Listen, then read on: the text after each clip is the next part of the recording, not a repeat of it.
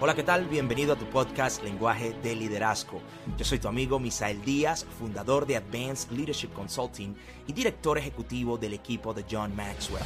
Te invito que al escuchar este podcast lo compartas con todos tus amigos en tus redes sociales favoritas. También quiero pedirte que me escribas un comentario si el contenido que comparto en mis redes sociales, tanto en Instagram como en Facebook, te agrega valor. Me gustaría saber cómo te ha ayudado.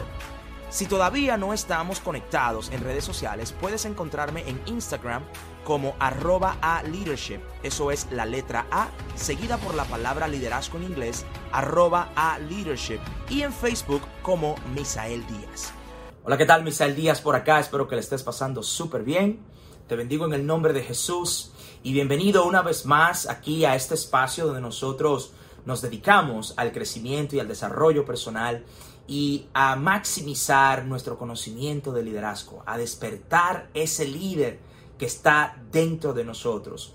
Si tú me has acompañado por las últimas semanas en esta serie de los grandes líderes crecen, los grandes líderes crecen y para eso estamos utilizando el acróstico GROW que es la palabra crecer en inglés, grow. Y por las primeras tres semanas hemos aprendido que la G de la palabra grow nos indica que los grandes líderes ganan conocimiento. También visitamos la letra R, lo cual nos dice que los grandes líderes recurren a los demás. La semana pasada estuvimos hablando de la letra O, donde aprendimos que los grandes líderes observan su mundo.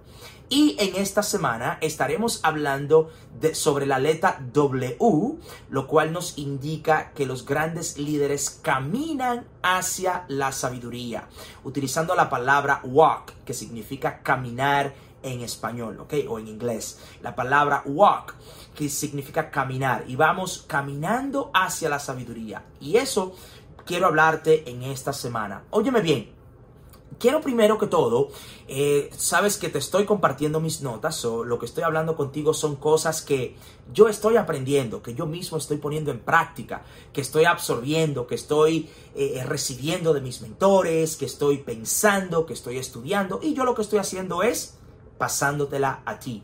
¿Por qué? Porque la semana pasada te hablé de que los grandes líderes aprenden, cambian y enseñan. Aprenden, cambian y enseñan. Y eso es lo que estoy haciendo. Yo aprendí algo, hago cambios en mi vida y ahora estoy enseñándotelo a ti. Escúchame bien. Sabiduría, sabiduría es algo muy pero muy especial. Primero, primero démosle una definición a la sabiduría.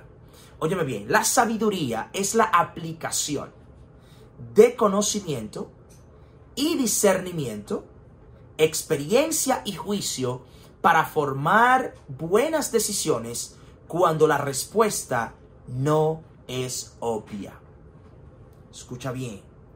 Ser sabio es tener la capacidad y la habilidad de aplicar tus conocimientos, de tú poner en práctica el discernimiento, mezclado con tus experiencias, utilizando un buen juicio para tomar buenas decisiones cuando la respuesta no es 100% obvia, no es 100% clara. Sabiduría es la habilidad de aplicar tu conocimiento, talentos y lecciones de vida en las maneras apropiadas, en el tiempo apropiado.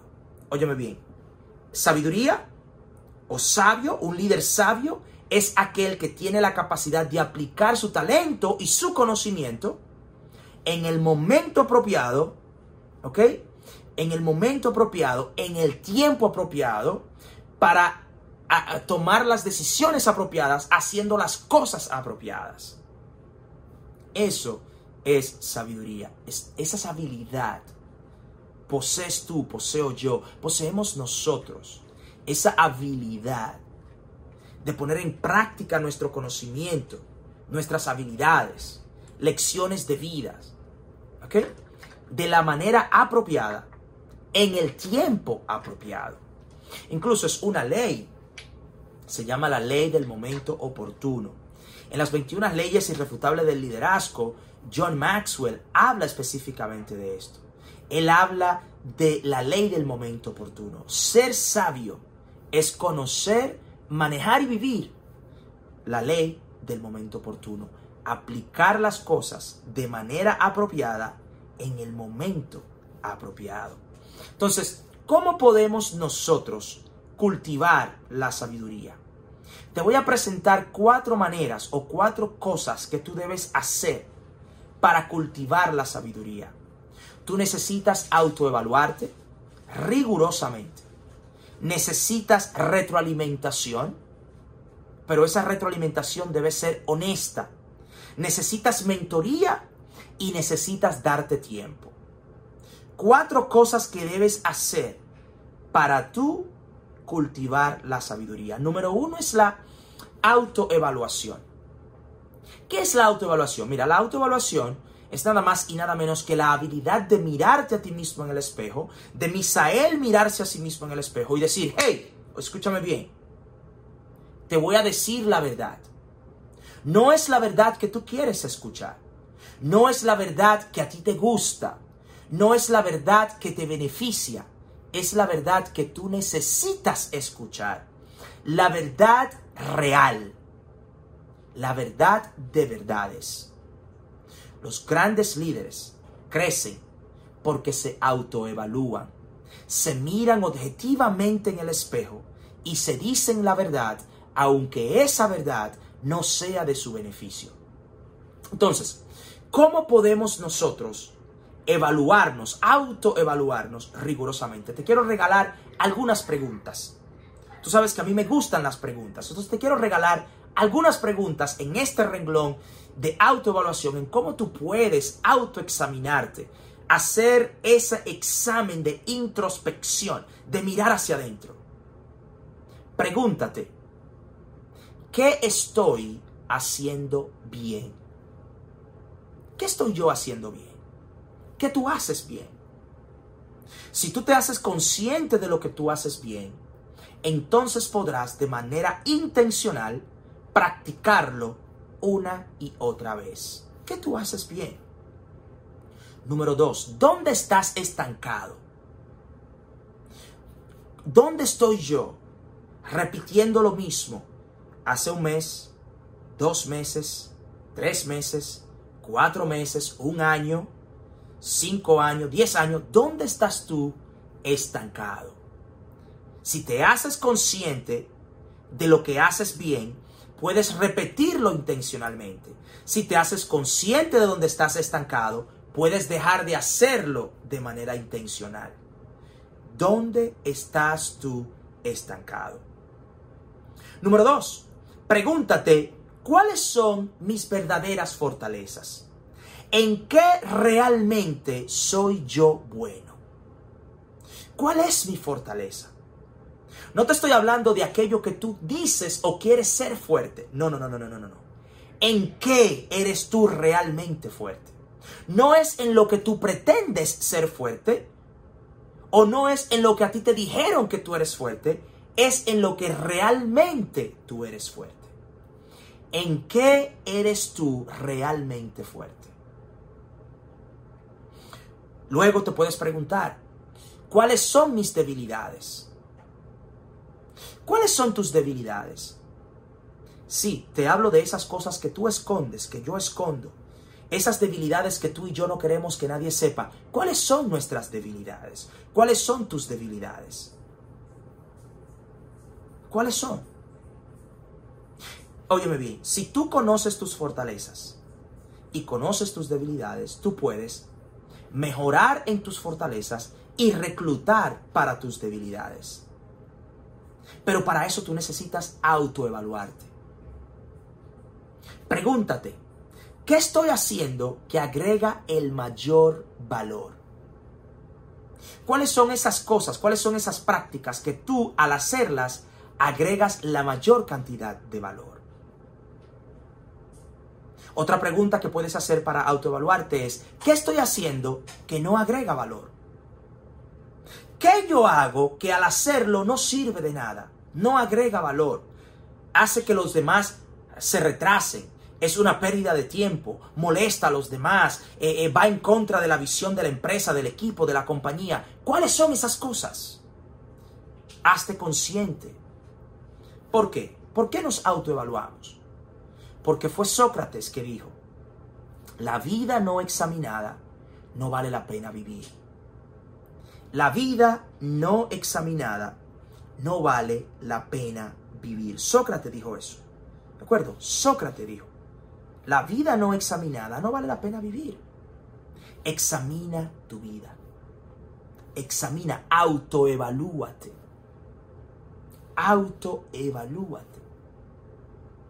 ¿Por qué muchas veces nosotros no nos autoevaluamos? ¿Por qué?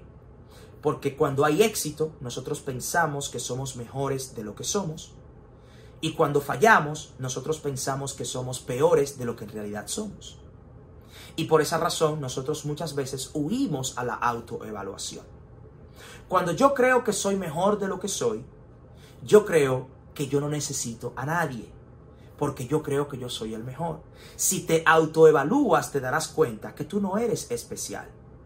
Te darás cuenta que las personas a tu lado son la gente especial. El líder no es especial. El líder se ve especial porque está rodeado de personas especiales. Y por eso cuando hay éxito, creemos que somos mejores de lo que somos.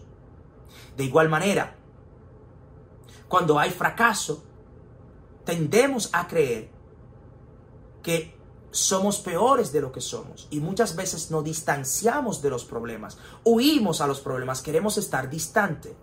Y eso es un grave error. Cuando el líder está distante del problema, no puede entender el dolor, no se da cuenta del dolor. Cuando pensaba en esto, recordé la historia de, un señor que es dueño de un hotel. Y el hotel tiene muchos malos reviews, tiene, tiene mala, le ha brindado mala experiencia a los clientes en muchas ocasiones. Pero él dice, óyeme, qué extraño que ellos no se sienten bien en mi hotel, porque yo nunca he tenido una mala experiencia en mi hotel. Pues claro que nunca vas a tener una mala experiencia en tu hotel. Tú eres el dueño. Tú eres el dueño. A ti te van a dar lo mejor. Y como tú eres el dueño, tú siempre creerás que es lo mejor. Tú eres el dueño. Un líder que no se autoevalúa se a distancia, se, se pone distante de los problemas y no siente el dolor de los demás. Entonces, ¿cómo puede un líder mantener una buena perspectiva? ¿Y cómo podemos nosotros autoevaluarnos rigurosamente. ¿Cómo podemos hacer eso? ¿Cómo podemos nosotros tener una perspectiva buena? Una perspectiva de autoevaluación. Hazte preguntas. Hazte preguntas. Enfócate en la verdad. No en la verdad que tú quieres escuchar. En la real verdad. ¿Ok? No en la verdad que te conviene. Y nunca confíes 100% en tu propia evaluación. Aún sea positiva o negativa, nunca confíes 100% en tu propia evaluación. ¿De acuerdo? Cuando yo me evalúo desde el lado positivo, me veo mejor de lo que soy. Y cuando me evalúo desde el lado negativo, me veo peor de lo que soy. Nunca confíes al 100% en tu propia evaluación. Debes autoevaluarte. Número dos, los grandes líderes, aquellos que caminan hacia la sabiduría, reciben retroalimentación honesta. Reciben una retroalimentación honesta. ¿De quién reciben retroalimentación? De supervisores, de superiores, de subalternos, de personas que le siguen, de personas que le lideran, de jefes, de compañeros de crecimiento, de mentores, de personas que le rodean, de sus asistentes, de amigos, familiares, de sus hijos, de sus esposos, esposas. Óyeme, de toda persona se puede aprender. Un líder que camina hacia la sabiduría entiende que todo encuentro con otro ser humano puede ser un encuentro en el cual se aprende. Toda reunión con otro ser humano puede ser una reunión donde se aprende. Los grandes líderes reciben retroalimentación honesta. Pregúntale a personas. Pregúntale, óyeme bien. ¿Cuántas veces tú te has detenido y le has preguntado a alguien, hey, ¿cómo se siente estar al otro lado de mí? ¿Cómo se siente servirle a Misael? ¿Qué significa eso? ¿Cómo se siente servirle a José, a Juana, a María? ¿Cómo, cómo se siente eso? ¿Te has preguntado eso? ¿Le has tú preguntado eso a alguien? ¿Cómo se siente estar al otro lado de mí? Y aquí hay algunas preguntas que tú puedes hacer para recibir una retroalimentación honesta. Pregunta a esas personas, pregúntale a las personas, ¿qué debo yo estar haciendo? ¿Qué debo yo estar haciendo? Desde tu punto de vista, desde tu perspectiva, desde tu ángulo, ¿qué debo yo estar haciendo? Pregunta eso. Pregunta, ¿qué debo yo dejar de hacer? ¿Qué tú ves que yo hago que debo dejar de hacer? Pregunta eso. Pregúntalo. También pregunta, ¿qué debo yo empezar a hacer? ¿Qué ves tú que hoy yo no hago que debo hacer mañana? Los líderes sabios buscan una retroalimentación honesta. Y fíjate que digo honesta, ¿tú sabes por qué? Porque no se le pide una retroalimentación a todo el mundo. No todo el mundo tiene el privilegio de retroalimentarte. Ten mucho cuidado a quien tú escuchas. Por eso la retroalimentación debe ser honesta. Honesta, confiable. ¿De acuerdo? Para bien o para mal pero debe ser confiable. Número tres, los grandes líderes, aquellos que caminan hacia la sabiduría, reciben mentoría, buscan consejos. Los líderes sabios tienen mentores. Los líderes sabios escuchan consejos. Quizás te preguntarás, ¿cuál es la, la diferencia entre la retroalimentación y la mentoría a buscar consejos? Te explico. La retroalimentación tiene que ver con el pasado. La retroalimentación se enfoca en algo que ya yo hice. Por ejemplo, al mirar este video, tú me puedes dar retroalimentación. Tú me puedes decir que yo hago bien, me puedes decir que yo hago mal, me puedes decir que yo puedo dejar de hacer y me puedes decir en qué yo puedo mejorar. Eso es retroalimentación. Pero como su nombre lo dice, como la palabra lo dice, es retro. Se enfoca al pasado se enfoca en lo que ya yo hice. Es algo de retroceso, de retorno. Es retroalimentación. Es una alimentación basada en algo que ya pasó. Ahora, el consejo se enfoca en el futuro. Algo que yo voy a hacer, que puedo hacer o que todavía yo no he hecho. El consejo se trata de algo futurista, el consejo me da la ventaja de que yo puedo alimentarme de la experiencia de otras personas, del resultado que otras personas han tenido. El consejo me ayuda a mirar hacia el futuro. Recibir consejo te da un beneficio, te da el beneficio de accesar información que tú todavía no has llegado ahí de información que está en un nivel que tú todavía no has alcanzado. Entonces, ambos, la retroalimentación como lo que es consejo y mentoría, son extremadamente importantes a la hora de tu caminar hacia la sabiduría. Los grandes líderes, ¿ok? Entienden que la mejor manera de recibir mentoría o recibir consejo es a través de practicar lo que yo he denominado el once mandamiento. A manera jocosa yo digo que yo escribí el once mandamiento. Y es un punto muy importante. Ese mandamiento es, y harás preguntas. Y harás preguntas. Debes hacer preguntas. ¿Tú quieres mentoría? Debes hacer preguntas. ¿Tú quieres recibir buenos consejos? Tú debes hacer preguntas y harás preguntas. Déjame darte un ejemplo de algunas de las preguntas que yo le hago a mis mentores. Yo pregunto, ¿qué decisiones en tu vida han hecho el mayor, la mayor contribución a tu éxito? De las decisiones que tú has tomado, ¿cuáles de ellas han contribuido más al nivel de éxito que tú tienes hoy? Es una excelente pregunta. Te la repito. De las decisiones que has tomado en tu vida, ¿cuáles de ellas es la que más ha contribuido o son las que más han contribuido al nivel de éxito que tú vives, disfrutas, experimentas hoy? Puedes preguntar también, ¿cuáles son las lecciones de vida, las lecciones más grandes que has aprendido en tu carrera? A lo largo de tu carrera, ¿cuáles son las lecciones que de las cuales más has aprendido? ¿Cuáles son esas lecciones? ¿Cuáles son las lecciones más grandes que tú has aprendido? Tercera pregunta que puedes hacer es, ¿qué sabes hoy que hubieras querido saber hace 20, 30, 40 años? ¿Qué información tienes tú hoy que hubieses querido tener hace 20 años atrás, hace 30 años atrás, hace 40 años atrás? Son preguntas de personas sabias. Son preguntas de personas sabias hechas a personas sabias. ¿De acuerdo? El sabio le pregunta a los sabios. El sabio se rodea de personas con mayor sabiduría que sí mismo y hace preguntas.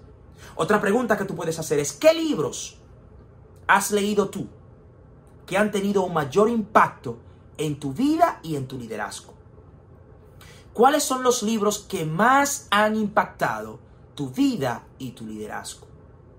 Y por último, puedes preguntar, si tú fueras mi mentor, ¿qué consejos me dieras? Si tú fueras mi mentor, ¿de qué me aconsejarías?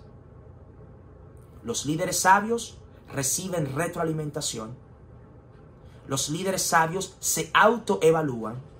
Los líderes sabios tienen mentores y buscan consejo. Número cuatro, los líderes sabios se dan tiempo se dan tiempo. ¿Por qué se dan tiempo? Porque los líderes sabios saben que la sabiduría es acumulada a lo largo de meses, años, décadas. La sabiduría no es algo de microondas. La sabiduría no es algo por arte de magia. La sabiduría no es algo basado en deseos de suerte. No, no, no, no, no, no. La sabiduría es acumulada a lo largo de meses, años, décadas. Bien, entonces tú tienes que ser paciente y persistente a la vez. El sabio sabe ser paciente a la vez que es persistente. Sabe practicar, vivir las dos cosas. Es paciente porque entiende que hay un proceso. Es persistente porque no se detiene a lo largo del proceso. La sabiduría es como el crecimiento. Nunca se termina. Tú y yo nunca vamos a crecer hasta el punto que digamos, ya no necesito crecer más. Ese nivel no existe. De igual manera, tú y yo nunca seremos tan sabios hasta el nivel que digamos, no necesito saber más. Ese nivel no existe. La sabiduría y el crecimiento nunca se terminan. La sabiduría no puede ser apresurada. Tampoco debes dejar de buscarla. Tú debes siempre estar en una constante búsqueda de la sabiduría. ¿Sabes por qué? Si tú te detienes de buscar la sabiduría, es posible que termines con muchos años, pero con poca sabiduría. Muchos años, pero poca sabiduría. Y ahí está los grandes líderes crecen. Los grandes líderes, ellos practican lo que es grow. ¿Qué es grow? Ganar conocimiento de mí mismo, de otros, de mi industria, del liderazgo. Eso es la letra G. Los grandes líderes recurren a otros. Los grandes líderes recurren a otros formalmente, informalmente recurren a otros porque ellos saben que no lo saben todo y que necesitan ayuda de otras personas. Los grandes líderes observan su mundo, observan su mundo en su trabajo y afuera de su trabajo. Los grandes líderes caminan hacia la sabiduría. Ellos walk, caminan. La palabra walk, caminar, caminan hacia la sabiduría. Ellos se autoevalúan, reciben retroalimentación honesta, buscan mentores y reciben consejos y se dan tiempo para crecer. Los grandes líderes crecen.